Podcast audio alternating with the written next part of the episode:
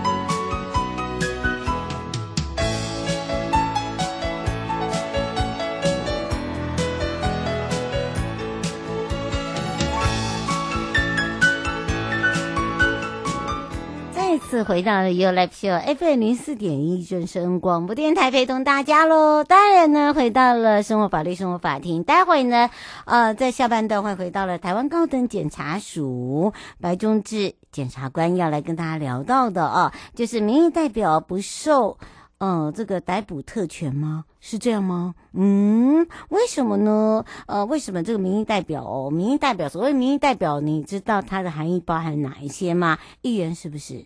啊，或者立委是不是？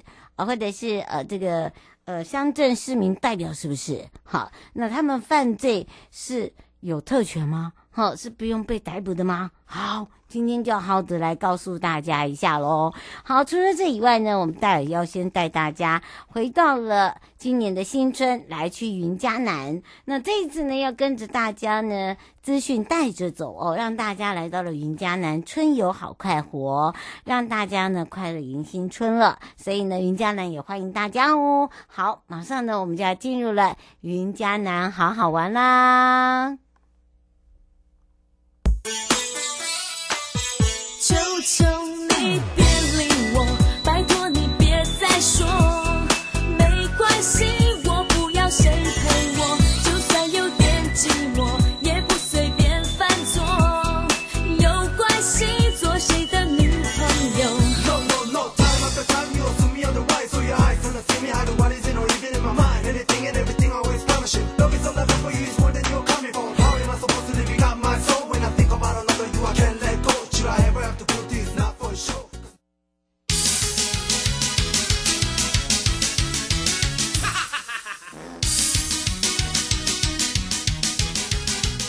二日去哪里？找观光推销员就对了。我是观光小天使瑶瑶，让我们一起悠悠玩乐趣。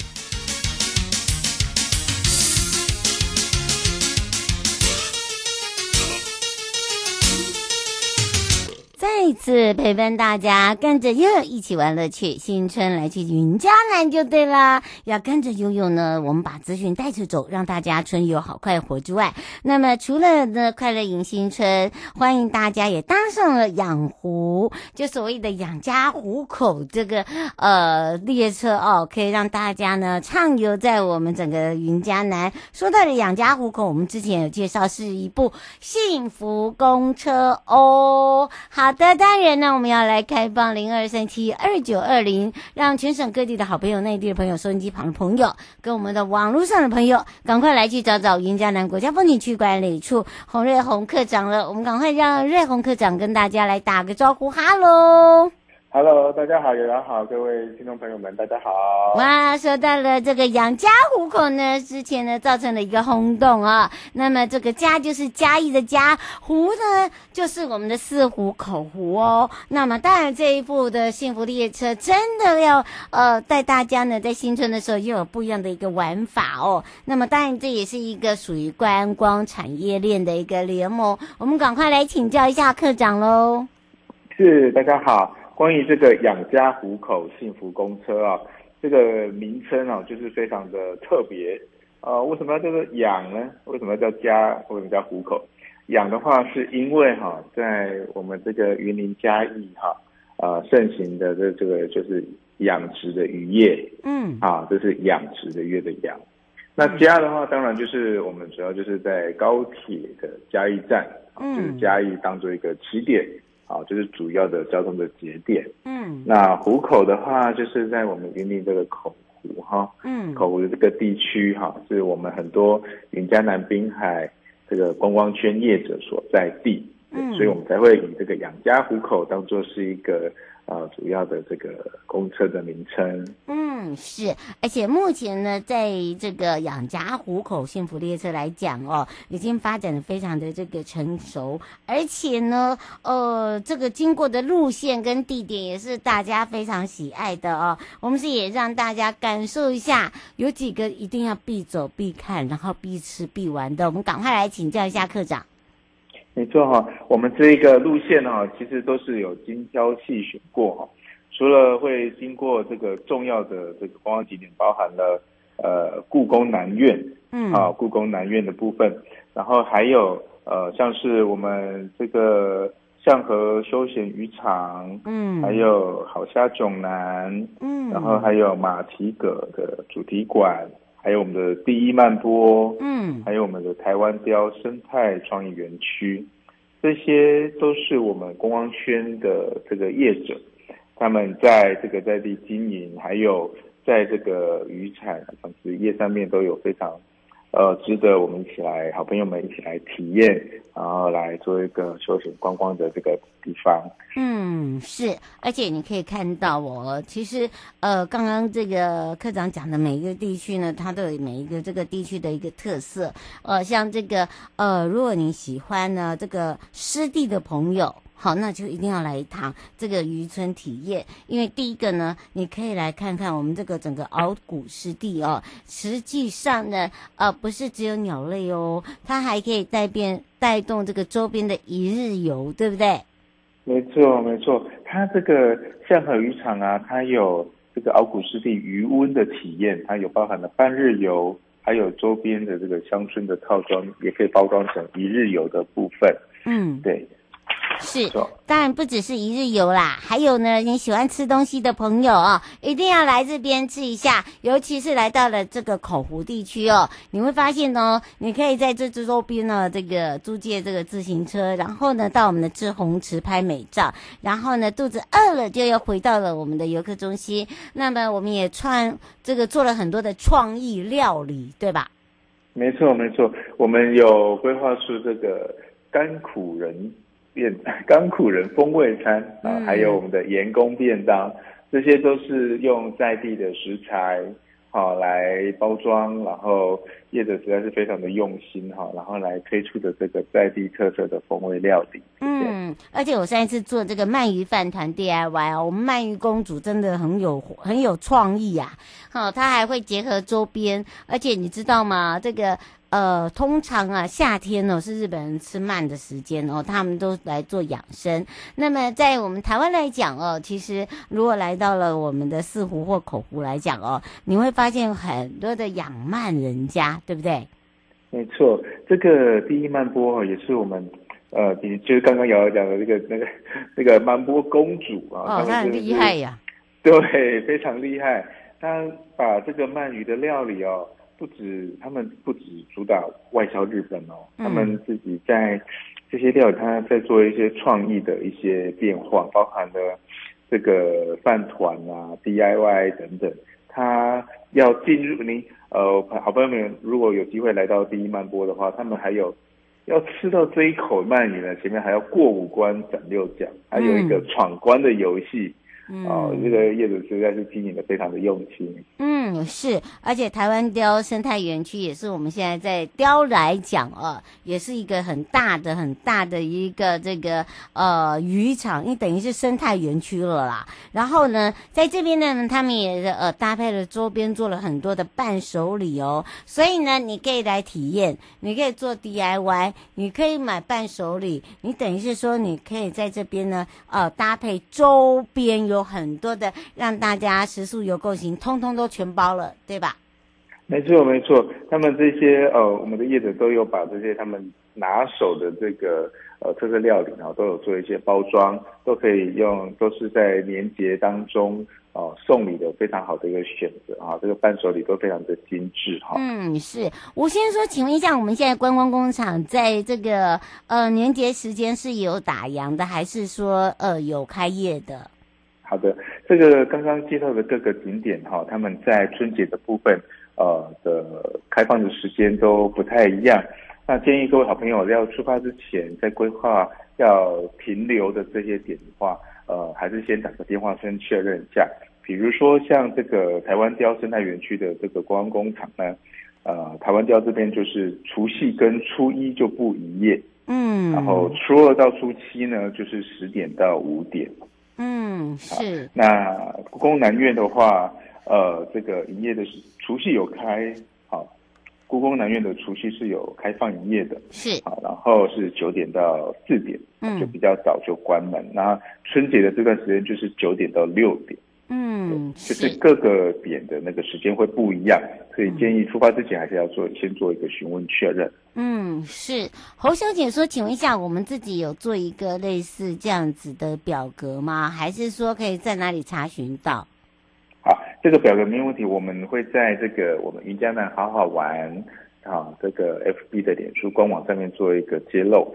那这个包含了故宫南院啊，然后香河渔场、好像琼南啊、皮革等等哈，我们都会把他们的除夕跟春节营业的时间来做一个标注。嗯，是刘先生说，请问一下，养家糊口这这个幸福列呃幸福公车的话，呃，他们在新春的班次也是一样吗？呃，是的，是一样的。我们养家糊口在平日的状态，就是呃，非春节期间哈、啊，是只有六日，然后还有我们国定假日。嗯、那我们春节的话，就是属于国定假日了。那一样就是国定假日这段春节时间都有在营运，啊，都有营运的。嗯、那原则上呢，就是一天有八个班次，嗯，啊，啊，就是包含了单趟呃四班次往返这样子。他说在哪里搭车？呃，第一个站就是在高铁嘉义站。嗯，这个请大家注意一下哦。反正就是基本上都是在高铁的嘉义站啊，你一定早知道。嗯、可以打呃，就是一下子你可以问一下人。好，没错，哦、就是欢迎外地的好朋友们一起来。那原则上大致上是两个小时就会有一班车，第一班车是九点十分发车。嗯，是。后续的哎。庄小姐问说：“他是用卖套票的方式，是有涵盖门票吗？”呃，我们那个套票的部分在车上都可以直接做购买，好、哦，可以直接在车上做那个呃套票的这个选择，或者是在 KKday 啊，我们这个销售平台上面在搜寻也都会有。嗯，最后我们特别提醒大家的地方，呃。哎，可能大家就保持一个 开心的心情，对，对，欢迎来我们云嘉南这边来走一走。那真的是要提醒，就是因为春节的这个时间哈，呃，还是先打个电话。问清楚比较好，对，会比较会会更清楚。那我们在呃好云嘉南好好玩的粉丝专页也会做一个详细的揭露。嗯，是当然呢。以上节目广告呢是由交通部观光局、正声广播电台、云嘉南国家风景区管理处共同直播。陪伴大家呢也是云嘉南国家风景区管理处洪瑞红科长，我们的瑞红科长就相约在云嘉南见哦。谢谢，欢迎大家。嗯，拜拜，拜拜。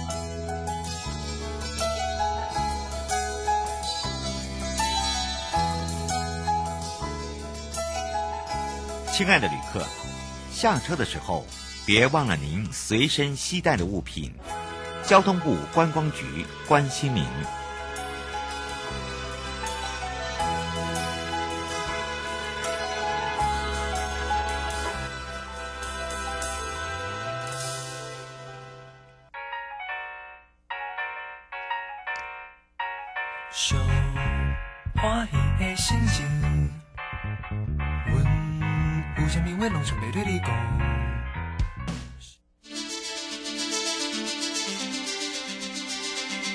生活法律 Go Go Go，你我生活的好伙伴，我是你的好朋友哦。我是你的好朋友瑶瑶，再度回到了台湾高等检察署时间喽。好的，当然呢，这个很多的朋友哦，在我预告的时候就在讲到了啊。民意代表可以不受逮捕这样的一个特权哦，那等于是我做民意代表没有关系，不怕被捕喽？不是这样啦。好的，你知道什么叫做民意代表吗？好不好？民意代表里面代表了哪一些是叫做民意代表？我觉得我们今天可以来跟大家好好的聊一聊，让大家比较清楚了解。那么也要开放零二三七二九二零啊，我们要让全省各地好朋友、内地的朋友、收音机旁朋友，还有包含我们网络上的朋友，不要被误导了哦。那为什么呢？民意代表。呃，有这样的特权，不是你好像搞错喽。所以呢，我们要赶快来让台湾高等检察署白忠志检察官来帮忙大家解决这个问题。我们先让呃忠志检察官，也是我们的主任，跟大家打个招呼，哈喽，哈喽，各位听众大家好，我是高检署白忠志检察官。那新年快到了，先祝大家新年快乐，来年是心想事成。嗯，然后还要很开心的像兔子一样 happy happy too，对不对？哎呀，是，是。当然，今天我们主任呢要来跟大家聊到的哦，就是说，哎，既然有人说这个民意代表哈，不用怕，不要怕，只要你当当上的话，有一些特权，是真的假的？哦，当然不是啊，各位，呃，最近大概看到那个台南有很多议员，哎，被被羁押。嘛，哈，被羁押，然后也被法官裁定羁押嘛，嗯，大概在更早之前，还有一些立法委员有有被这个检察官办他们贪赌的案件，然后也有逮捕申请羁押的情形，嗯，对，所以事实上这个呃民意代表啊，只要在这个呃台湾啊有犯罪的话，那事实上。还是会被检察官遭到遭受到这个追诉，然后处罚的情形。所以这个逮捕啊，不是说他永远都不受逮捕啊。这个逮捕只是说，呃，为了要保障他身为一个民意代表，然后能够当代替人民啊发言。所以我们在法律的制度上面有保障一些制度，说在会期期间他有不受逮捕的一个权利哦。然后主要。是要保障他能够为民喉舌，然后发表他的言论，然后不会受到呃这个政府啊权力的的这个迫害，让他不敢发言这样子。嗯，是吴小姐她说有点搞不大清楚，就是您刚刚有讲到了不受呃这个逮捕的权利哦，那他是用在什么时候？还有另外一个就是说，民意代表是不是包含了？呃，这个所谓的乡代表啊，等等，他他说里面涵盖的有哪一些，是不是可以来跟大家说一下？呃，是这个民意代表就是中央有这个立法委员嘛，大家都很清楚。嗯，那地方包含各直辖县市政府、乡镇市民的代表，都是属于这个民意代表的范围。那这当然在我们法律里面有规定，然后尤其是在我们的这个宪法增修条文里面，哈，第四条第八项。就有规定到说，这个立法委员哦，他非经立法院的许可哦，不不得逮捕跟拘禁。嗯，然后县市议员及乡镇市民的代表啊，在我们地方制制度法第五十一条里面也有这样的规定存在。是，嗯，是哦，所以呢，呃，不要紧张。他说还有一个，就是在什么样的状况之下，他是不受被呃拘捕的。哦，那个当然就是他不受拘捕有两个要件，然后立法委员。不管是立法委员或者是乡镇市民的这个议员或者是代表啊，嗯，这个部分只要他们在会期中，所谓的会期中就是他们在开会的期间，哦，像立法立法院现在还在这个临时会期间，那还没有结束，嗯，然后县各县市议员因为已经刚选完了嘛，那他们会期也已经结束了，可是他们都还没有开始展开这个会期，所以在这段期间他们就没有这个。呃，会期间的这种情形存在，所以他们的保护伞就不见了。嗯，所以各位可以看到，这个台南的这些议员呐、啊，当他们被这个呃传唤啊，嗯，逮捕拘提的时候啊，事实上他们都还没有在会期期间，所以在这段期间，他们既然不在会期期间，当然就没有这样一个特权的一个保障，因为他们不需要在这段期间，他们不需要呃代表人民在这个会议上面，哎，对，发声，对，然后在。呃，立法委员的部分啊，或者是呃乡镇市民的代表的部分，还是要经过他们自己机关的许可跟同意。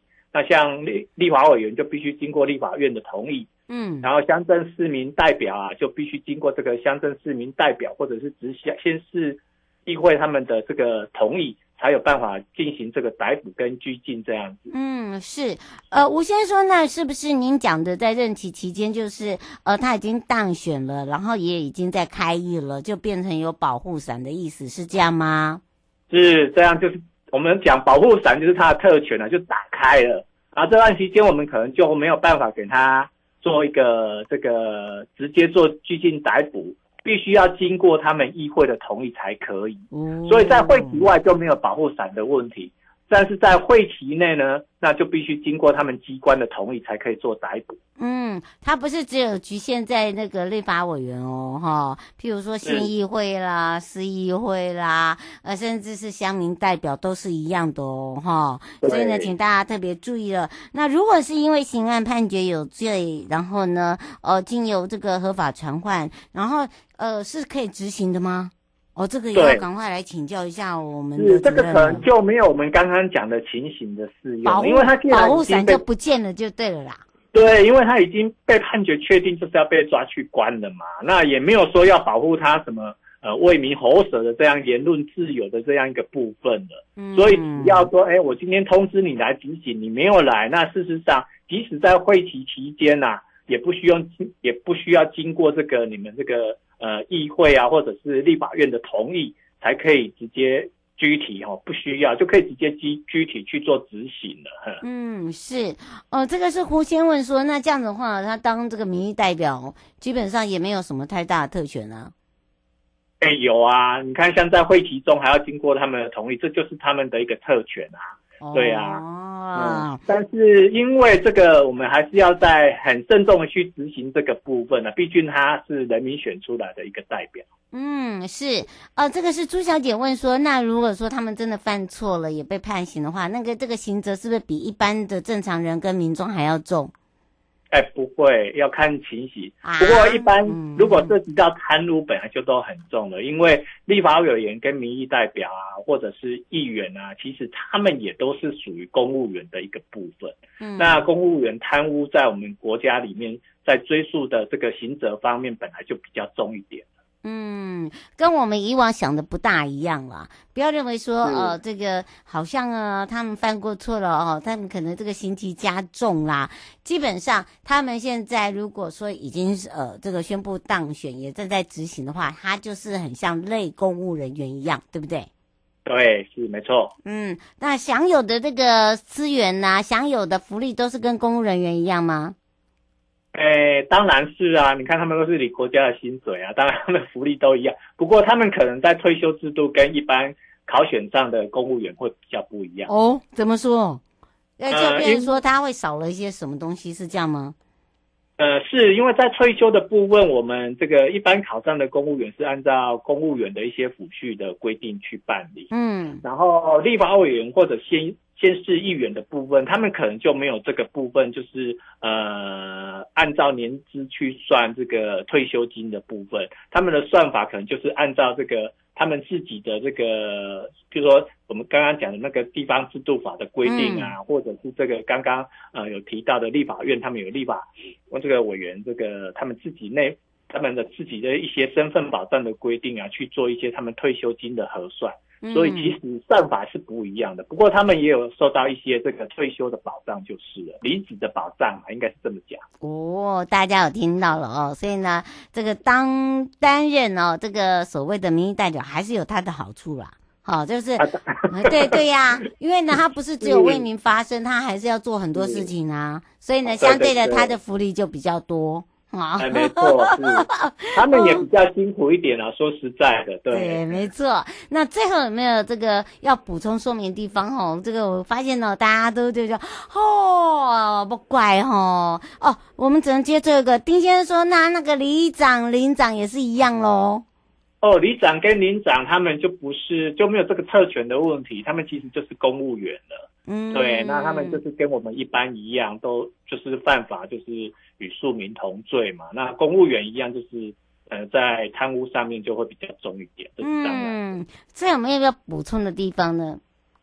哎，补充的地方啊，就是最近这个大家看新闻呐、啊，哦，就是要看清楚一点呐、啊，对。对，那那呃，外行的看那个，真的可能要看。看清楚说，因为他为什么会被抓啊？然后是怎样的情形？不是说他有特权吗？哦，所以事实上不是这样子的哦，可能还是要弄清楚说这个我们到底他特权的保护到底是到到什么样的一个程度？没错，然后是没有错。而且他的保护伞到底有多多大？吼，这个就有要先看他开了没有。如果没有开的话，那当然就没有特权的问题。那等开了还是可以逮捕，只是要经过他们。